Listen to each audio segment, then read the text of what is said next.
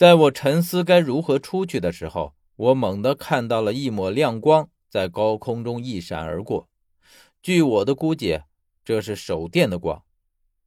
有手电的光，那就说明有人。我于是像是抓到救命稻草一样站了起来，然后朝着头顶狂呼：“有人吗？有人吗？”这里悠悠远远地回荡着我的声音，而我也仅仅是听到了自己的声音而已。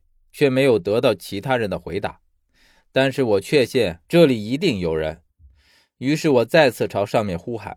终于过了几分钟之后，我看到手电的光已经陆陆续续的朝这边移动过来，而且不只是一束，是好多束。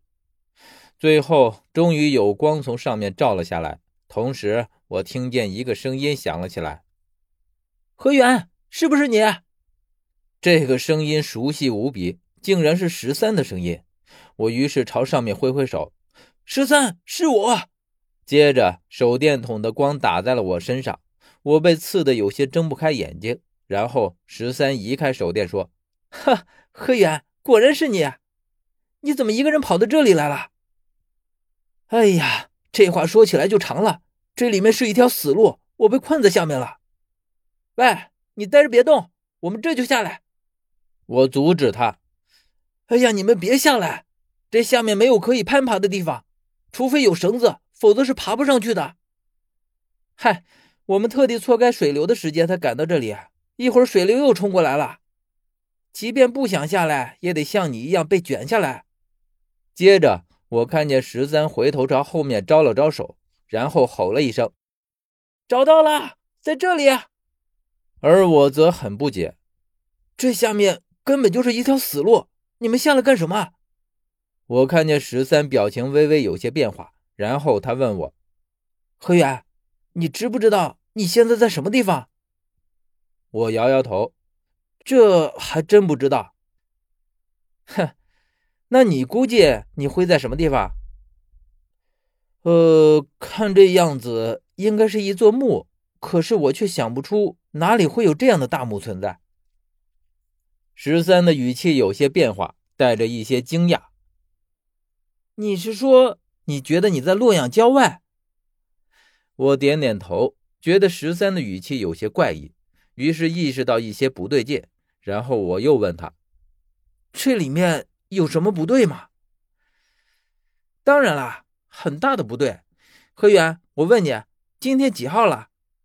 你要说这个，还真是凑巧，和你的名字一样。今天是十三号。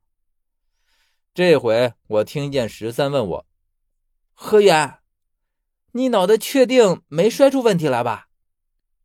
正在我打算回答他的时候，只见又有数道手电飞光照了过来，让原本漆黑一片的这里顿时亮如白昼。这些人背着很大的登山包，很显然是有备而来的。我看看十三这反常的表情，心里咯噔一下。这时候，终于意识到自己出现在这里是一件多么不对劲的事了。这些人来到这里之后，十三就安排他们打开包裹，开始往下面放绳子。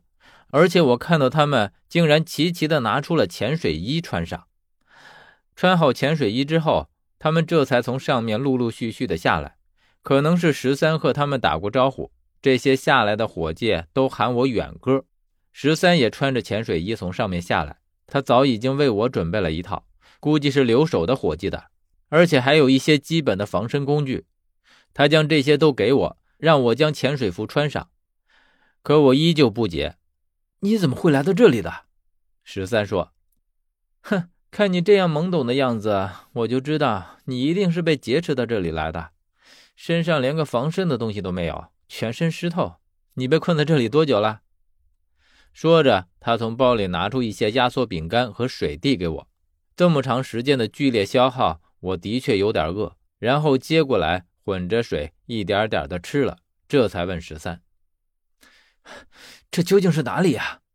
何远，你真的不知道你现在在开封吗？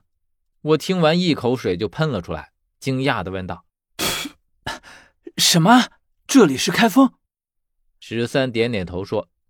而且还是城洛城的唯一入口处，何远，我还要告诉你的是，现在不是十三号，今天已经是二十七号了。你说的日子是十四天前。我只觉得没有喷干净的水，再一次彻彻底底的喷了出来。当然，什么也没喷出来，顶多就是一些口水。